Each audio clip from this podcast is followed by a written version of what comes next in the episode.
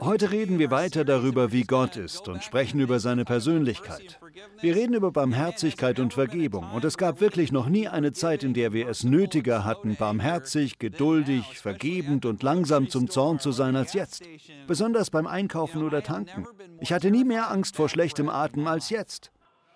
Interessant, wenn man sich einen Kaffee holt und der Mensch am Tresen sagt, danke, dass Sie zu Starbucks gekommen sind und man denkt sich, Junge, putzt dir doch wenigstens die Zähne.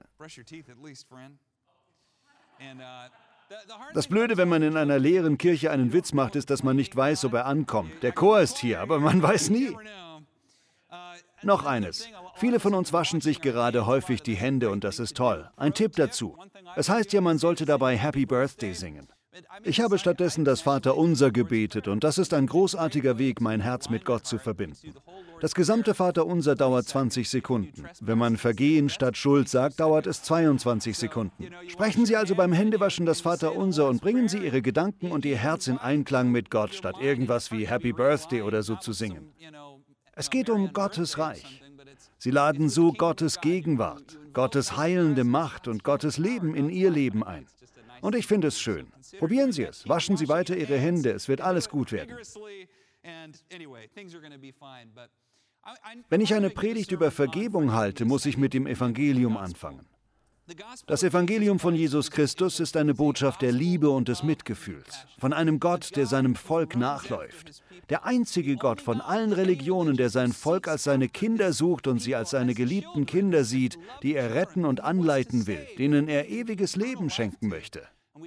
Wir vertrauen auf das Leben Jesu, der sich geopfert hat, damit wir die Gerechtigkeit Gottes genannt werden können und zuversichtlich und mit Glauben sagen können, dass wir durch Jesus unsere Sünden vergeben bekommen haben.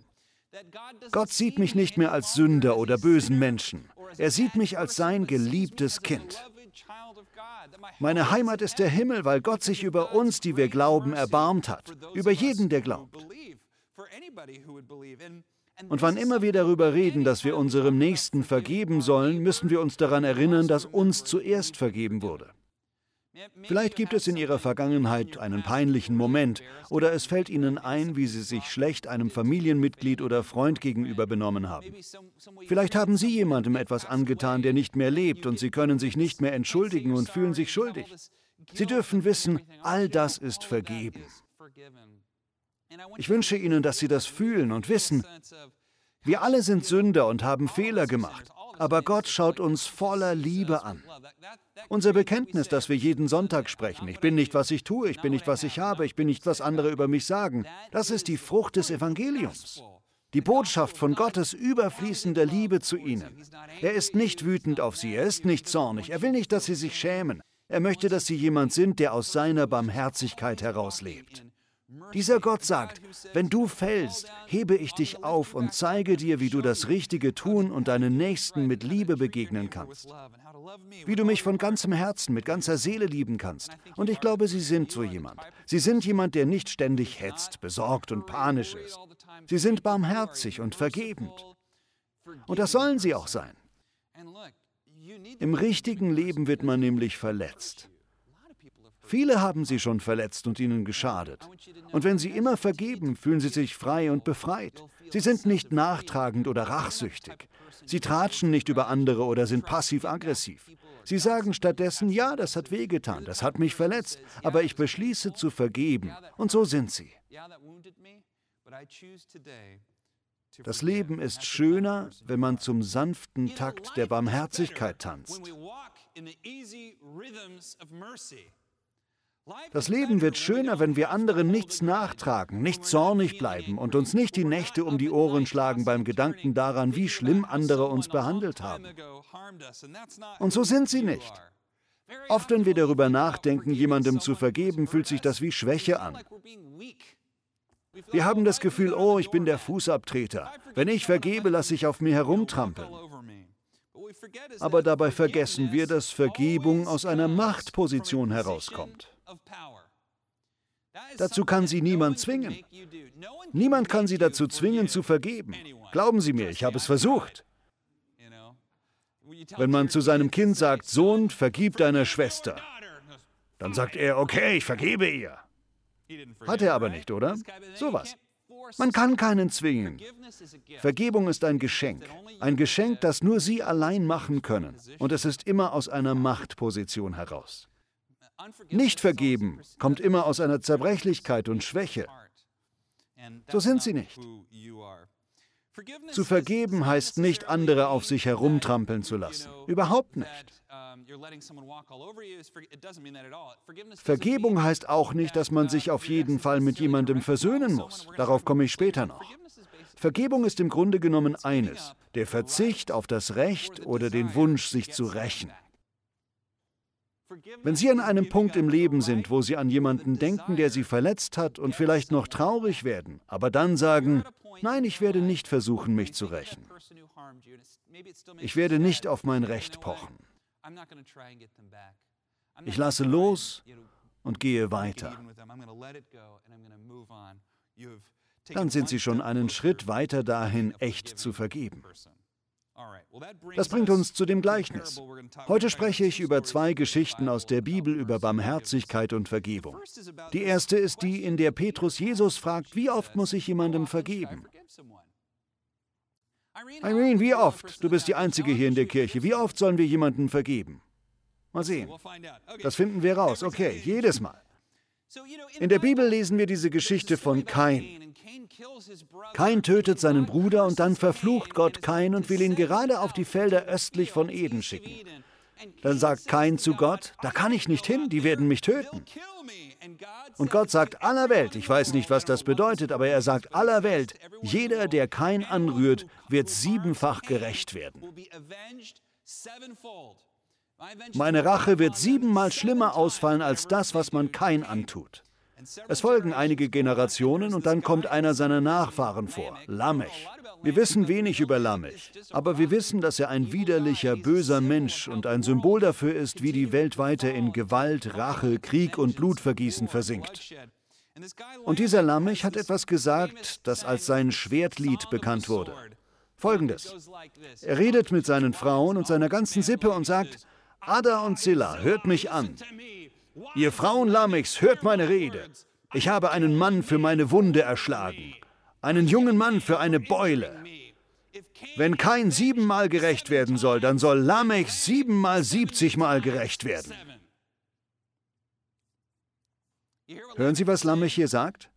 Ein Mann hat mich verwundet, da habe ich ihn getötet. Ein Junge hat mir wehgetan, da habe ich ihn ermordet. Was Lamech sagt ist, komm mir ein bisschen zu nahe und ich werde mich so brutal rächen, dass es dir leid tun wird. Man hört fast die Bitterkeit, die Gewalt und den Hass in Lamechs Worten. Das erinnert mich an eine Geschichte. Ich habe ein Gespräch von zwei Männern mitbekommen und war nicht wirklich beteiligt. Der eine hatte einen Blog und der andere war ein recht wohlhabender Typ. Sie saßen zusammen und der Typ mit dem Blog sagte etwas Falsches über den Reichen. Der reiche Typ bei Starbucks sah ihn an und meinte, ich sag dir was, ich bin die Sorte Mann, die 90 Cent ausgibt, um deine 10 Cent zu bekommen. Wenn du das nochmal machst, dann werde ich dir alles nehmen, was du hast. Ich mach dich fertig. Du landest im Knast. Und er machte weiter und weiter mit der Liste all der Racheakte, die er vornimmt, wenn er ihn auch nur antippt. Das ist der Geist hinter Lamechs Schwertlied. Und es war eine Redewendung in den Tagen Jesu. Wenn mir jemand schadet, der bekommt es siebenmal, siebzigmal zurück. 70 mal 7 mal räche ich mich. Soll heißen, tippe mich nur ein bisschen an und du wirst dafür bezahlen. Und wir kennen solche Leute, nicht wahr? Menschen, die sich 70 mal 7 mal rächen, wenn man ihnen zu nahe kommt. Petrus stellt Jesus diese Frage und damals war es üblich, dass man jemand dreimal verzeiht. Das scheint vernünftig genug zu sein. Es geht zweimal, wir haben dieselbe Regel beim Baseball. Beim dritten Strike bist du raus. Dreimal. Petrus stellt Jesus, der über Vergebung gelehrt hat, die Frage, Rabbi, wie oft soll ich meinem Nächsten vergeben? Dabei ist wichtig, er ist wie der Big Brother der Gruppe und der, der immer alles richtig machen will. Er ist der eifrigste der zwölf und meint, soll ich siebenmal vergeben? Die anderen Jünger bleiben bei drei, aber ich nehme sieben. Jesus schaut ihn an und sagt nicht siebenmal, sondern siebzigmal siebenmal. Und alle so, oh, das ist eine brillante Lehre. Und merken Sie, was Jesus meint? Er sagt damit keine Zahl, wie oft man vergeben soll, sondern offensichtlich endlos. Es geht um den Grad der Vergebung.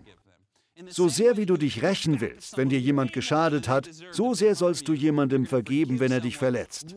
Ist das nicht schön? Ich finde das herrlich. Und Jesus erklärt es weiter und erzählt Petrus ein Gleichnis. Ein Diener schuldete seinem Herrn 10.000 Talente. Jesus verwendet hier die Zahl 10.000, weil das damals als die größte Zahl galt. Er sagt eigentlich nicht 10.000, sondern Myriade. Myriade ist die höchste Zahl damals, 10.000. Er sagt 10.000 Talente Gold. Ein Talent Gold ist unglaublich viel Geld. Ein Talent ist eine Gewichtseinheit, so viel wie ein Mensch wiegt. Er sagt also 10.000 Menschen in Gold aufgewogen. Also im Grunde die größte vorstellbare Summe Geldes. Ich glaube, Julius Caesar hat eine Armee für 500 Talente aufgestellt. Jesus sagt also, dieser Diener, dieser arme Mann schuldet dem König 10.000 Talente Gold, also eine unglaublich hohe Summe, Milliarden und Abermilliarden Euro. Der König macht gerade seine Bilanz, lässt den Diener rufen und sagt, du schuldest mir 10.000 Talente Gold und wirst sie nicht zurückzahlen können. Ich verkaufe dich in die Sklaverei. Da fällt der Mann auf die Knie und bettelt und sagt, bitte, gib mir etwas Zeit, ich bezahle es zurück. Das ist lächerlich. Bitte, ich zahle die 900 Milliarden Euro zurück, ich brauche nur ein bisschen Zeit. Dann heißt es, dass der König offensichtlich weiß, dass dieser Mann seine Schulden niemals begleichen kann. Er hat Mitleid mit ihm und erlässt ihm seine Schuld. Wie überwältigt wären Sie wohl, wenn Ihre Schulden einfach so erlassen wären? In den USA müsste man dafür Einkommensteuer bezahlen, aber das war in Israel. Also ist der Mann einfach begeistert. Er geht weg, voller Begeisterung und Freude und trifft seinen Kumpel. Dieser Kumpel schuldet ihm 100 Dinare, was übrigens auch eine Menge Geld ist. Das wären heute vielleicht 2000 Dollar. Man kann schon verstehen, dass jemand, dem gerade seine ganzen Schulden erlassen wurden, immer noch kein Geld hat. Da sagt er, du, du bist Teil meines Problems, du schuldest mir 2000 Dollar. Er packt sich also seinen Kumpel und wirkt ihn. Er sagt, zahle es mir zurück, zahle es zurück, los, bezahl. Und was sagt der andere? Genau das, was der Knecht dem König sagte. Er sagt, bitte, hab etwas Geduld, gib mir mehr Zeit, dann zahle ich. Genau dieselben Worte, die er dem König gesagt hat. Und was macht er? Er lässt ihn ins Gefängnis werfen und sagt, du kommst nicht raus, bis du bezahlst. Der König erfährt von dieser Geschichte. Die anderen Knechte sehen es nämlich und wissen, dass ihm gerade eine Riesensumme erlassen wurde. Sie gehen zum König und erzählen, was er getan hat. Der König, der Herr, lässt den Diener rufen und sagt, was hast du getan? Du böser Knecht! Ich habe dir so große Schulden erlassen und du konntest deinem Nachbarn nicht die 100 Dinare erlassen? Ich lasse dich ins Gefängnis werfen, bis du den letzten Pfennig bezahlt hast. Und wir alle wissen, wie lang das ist. Das ist lebenslang. Da gibt es keinen Ausweg. Er kann nichts begleichen. Und diese Perspektive will Jesus uns eröffnen. Nicht, dass 100 Dinare keine große Sache wären. Nicht, dass wir, wenn andere uns verletzen, schaden oder beleidigen oder tratschen, sagen, kein großes Ding, was soll's. Vielmehr sollen wir sagen, 2000 Dollar. Das ist eine Menge Geld. Das trifft mich sehr, weißt du. Aber weißt du was? Mir ist so viel vergeben worden, alles, was ich getan habe. Und Gott hält mich in seinen Armen, nennt mich gesegnet. Er segnet mich und überschüttet mich mit Gutem. Damit sagen wir, ich bin zu gesegnet, um Groll zu hegen. Gott ist viel zu gut zu mir, als dass ich jemanden würgen oder ins Gefängnis stecken würde, um mich zu rächen und Bitterkeit im Herzen zu behalten. Und so sind sie nicht. Sie sind kein bitterer Mensch oder jemand, der Groll hegt. Sie sind ein fröhlicher, entspannter, vergebungsbereiter Mensch. Und ich glaube, auch je mehr sie vergeben, barmherzig und freundlich sind, umso weniger haben die anderen das Gefühl, sie müssten in ihrer Nähe wie auf rohen Eiern gehen. Und das geht, weil Menschen in ihrer Nähe, wenn sie vergebungswillig sind, sich entspannen und ehrlicher mit ihren eigenen Fehlern umgehen können. Einfach weil sie entspannt und vergebend sind. Das finde ich herrlich. Ich weiß noch, wie mein lieber Freund Ander dieses Gleichnis einmal gegen mich verwendet hat, als ich mich über meine Arbeit mit Obdachlosen beschwert habe.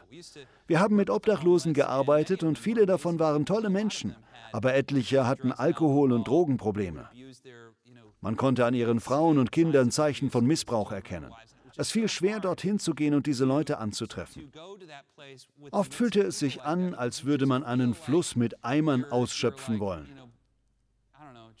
Ich fragte mich, ob wir überhaupt etwas erreichen würden. Ich erinnere mich an ein Gespräch, wo ich sagte, weißt du, diese Leute sind immer so stur. Damals war ich noch am Lernen und Wachsen, aber ich meinte, keine Ahnung, ob wir hier wirklich etwas erreichen. Hat das, was wir tun, wirklich eine Wirkung? Und er sagte, denk mal an alles, was Gott für uns getan hat. Denk daran, wie weit er uns gebracht hat, wie er uns finanziell gesegnet hat, mit einem Haus, mit einer Frau und Kindern, Gesundheit und Familie. Die meisten hier haben das nicht.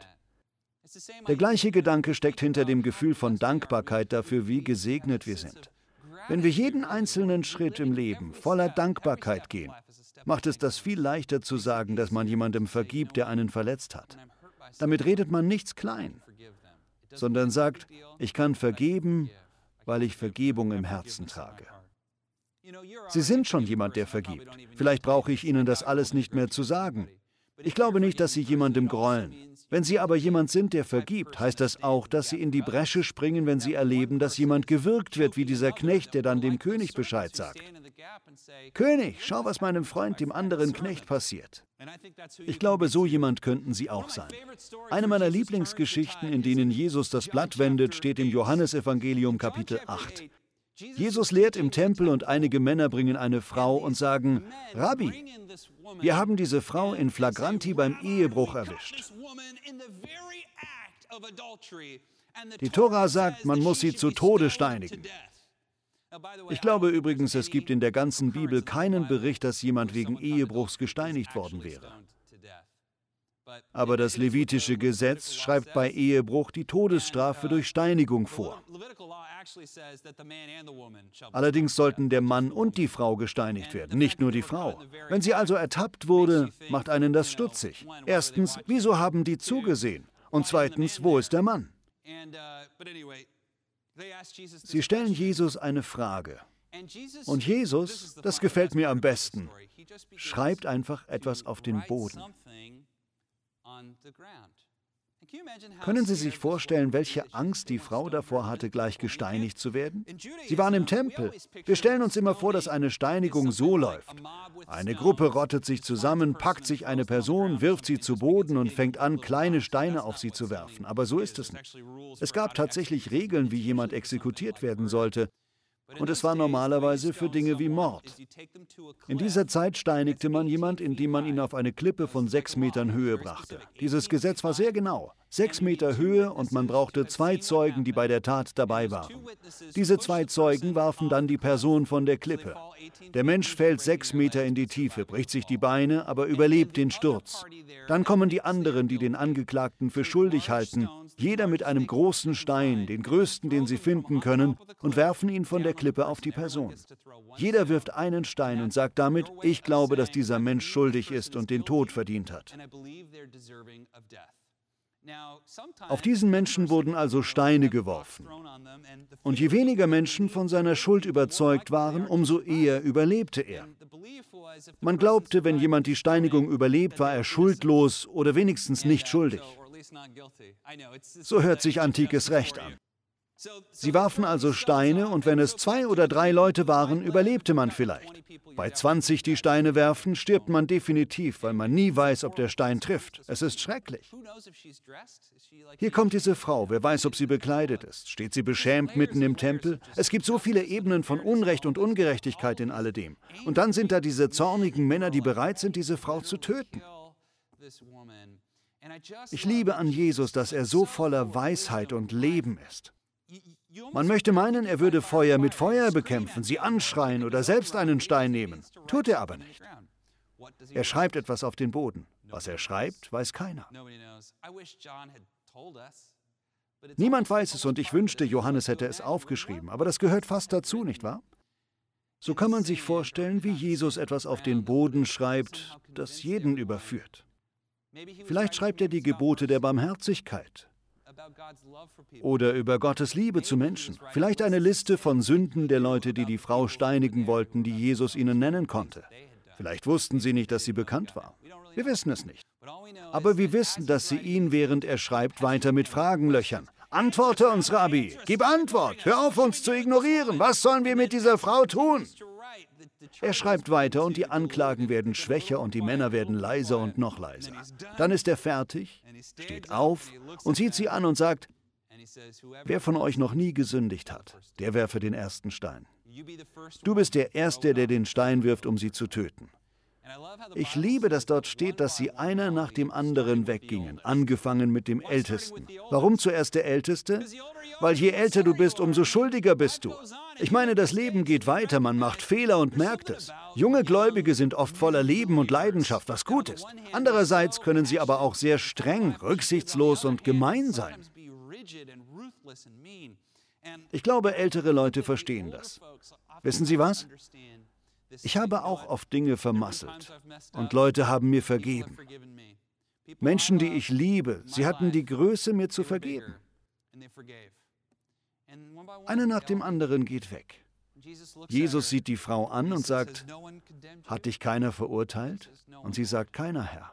Darauf sagt er, ich habe dich auch nicht verurteilt. Geh hin und sündige nicht mehr. Was für eine wunderschöne Geschichte. Sehen Sie, wenn wir wie Jesus sein sollen, müssen wir auch manchmal in diese Bresche springen. Es reicht nicht. Ich glaube, Sie alle vergeben sind sanfte und barmherzige Menschen. Deshalb bin ich so begeistert, in dieser Kirche zu sein, wo alle so freundlich und lieb sind. Alle sind so lieb zueinander. Aber eine Sache ist besonders in dieser Corona-Krise wichtig. Wenn Sie erleben, wie andere sich anschreien, hässliche Worte sagen oder ausflippen, dann seien Sie ein friedliches Licht in der Welt. Die Menschen brauchen es, dass wir in die Bresche springen und mutig den Schwächeren beistehen und sagen, das hört jetzt auf, du musst vergeben. Du musst weitergehen. Ich glaube, dieser Mut gehört zu einem Christen. Nicht zu kämpfen, sondern für Abkühlung zu sorgen. Dort, wo Menschen streiten, Frieden zu stiften. Wir sollen Frieden stiften und das tun wir. Ich bin stolz auf Sie. Sie sind jemand, der wie Jesus keine Angst hat, eine Situation voller Wut und Gewalt zu verändern. Sie sind voller Vergebung und Barmherzigkeit. Dafür bin ich so dankbar. Ich möchte zum Schluss ein paar Gedanken von Bill Gautier weitergeben. Ich kann nicht über Vergebung sprechen, ohne etwas von Bill zu nehmen, weil er die besten Aussagen über Vergebung gemacht hat, die ich kenne, und ich gehe nur kurz darauf ein. Wir reden über Vergebung durch die sogenannte Via Negativa. Das heißt zuerst einmal, was Vergebung nicht ist. Erstens, vergeben heißt nicht etwas zu beschönigen oder zu übersehen. Anders gesagt, wir sagen nicht, ach, keine große Sache, nicht so schlimm, egal, was auch immer. Und es heißt nicht, es zu übersehen. Und sagt nicht, dass es nicht passiert und ignoriert es einfach. Ich sehe das nicht, das ist keine Vergebung. Damit schluckt man es runter und das ist nicht gut. Okay? Zweitens, vergeben heißt nicht vergessen. Das kann Gott, aber wir nicht. Wir können es nicht vergessen, wir können es runterschlucken, aber das ist nicht gut. Also sagen wir nicht, ich tue so, als wäre es nie passiert. Ich gehe einfach weiter. Aber es ist eine echte Haltung zur Vergebung. Und das ist auch noch wichtig. Vergebung heißt nicht unbedingt Versöhnung. Da heißt es, Gott um Weisheit zu bitten. Vergebung ist nötig, bevor Versöhnung geschehen kann, aber sie bedeutet nicht automatisch Versöhnung. Es gibt viele Leute, mit denen Sie sich nicht versöhnen sollten, aber Sie sollen ihnen vergeben. Sie sollten nicht unbedingt wieder Freunde werden, aber sie segnen, sie lieben und ihnen vergeben. Und schließlich, Vergebung kann man sich nicht verdienen. Ja, als Christen sind wir in der Pflicht. Gott hat uns geboten zu vergeben. Tatsächlich beten wir, vergib uns unsere Schuld, wie auch wir unseren Schuldigern vergeben. Damit sagen wir, Herr, lass deine Vergebung durch mich zu diesem Menschen kommen. Aber das ist weise. Diese Weisheit gibt Gott uns. Das heißt nicht, dass ich es verdient habe, wenn Leute mir vergeben haben. Und daran muss ich mich auch erinnern, wenn ich anderen vergeben soll. Wenn ich andere verletzt oder gegen Gott gesündigt habe, dann hat mir niemand Vergebung geschuldet. Aber sie haben mir vergeben und daran muss ich mich erinnern. Und jetzt kommt vielleicht das Wichtigste. Vergebung ist für die meisten Menschen ein Prozess. Bei einer wirklich schlimmen Sache kann man oft nicht morgens aufwachen und sagen, ich vergebe. Stattdessen trifft man täglich neu die Entscheidung, heute vergebe ich etwas mehr als gestern. Und Sie werden etwas merken mit der Zeit. Sie beten weiter für diesen Menschen und für ihre Feinde, ihre Gegner und die Menschen, die sie verletzt haben. Sie bitten Gott, ihr Herz mit seiner Barmherzigkeit und Liebe zu füllen und vergeben diesen Menschen täglich etwas mehr. Schließlich werden sie voller Zuversicht sagen können, ich habe diesem Menschen verziehen. Denken Sie daran, Vergebung ist ein Geschenk, das nur Sie Menschen machen können, die Sie verletzt haben. Und es ist weise zu vergeben. Wenn Sie Menschen vergeben, barmherzig und nachsichtig sind, heißt das nicht, dass Sie Ihre Ansprüche senken. Das heißt nicht, dass Sie andere auf sich herumtrampeln lassen. Es heißt, ich vergebe anderen, wie Gott mir vergeben hat. Die beste Art, mein Leben zu führen, ist als jemand, der vergibt. Und ich glaube, dass gerade jetzt eine Zeit ist, in der wir umso entspannter, ruhiger, fröhlicher und barmherziger sein sollten. Und das sind sie. Ich bin so dankbar für Menschen wie Sie, die so lieb und vergebend sind. Menschen, die verstehen, dass seinem Nächsten zu vergeben das Beste ist, um selbst ein glückliches Leben zu führen. Und so danken wir dir, Vater. Wir bitten dich um Vergebung für alle unsere Sünden. Erinnere uns an all die Freunde und manchmal sogar Feinde, die uns vergeben haben und uns einen Freifahrtschein gegeben haben, die uns vergeben und losgelassen haben. Herr, ich bitte dich, dass wir bei uns anfangen können. Viele tragen die Lasten der Bitterkeit und Unversöhnlichkeit in sich. Es ist so schwer loszulassen, weil die Wunden so tief sind. Aber Vater, ich bitte dich, dass du uns durch deinen Geist hilfst, loszulassen. Im Namen Jesu. Amen.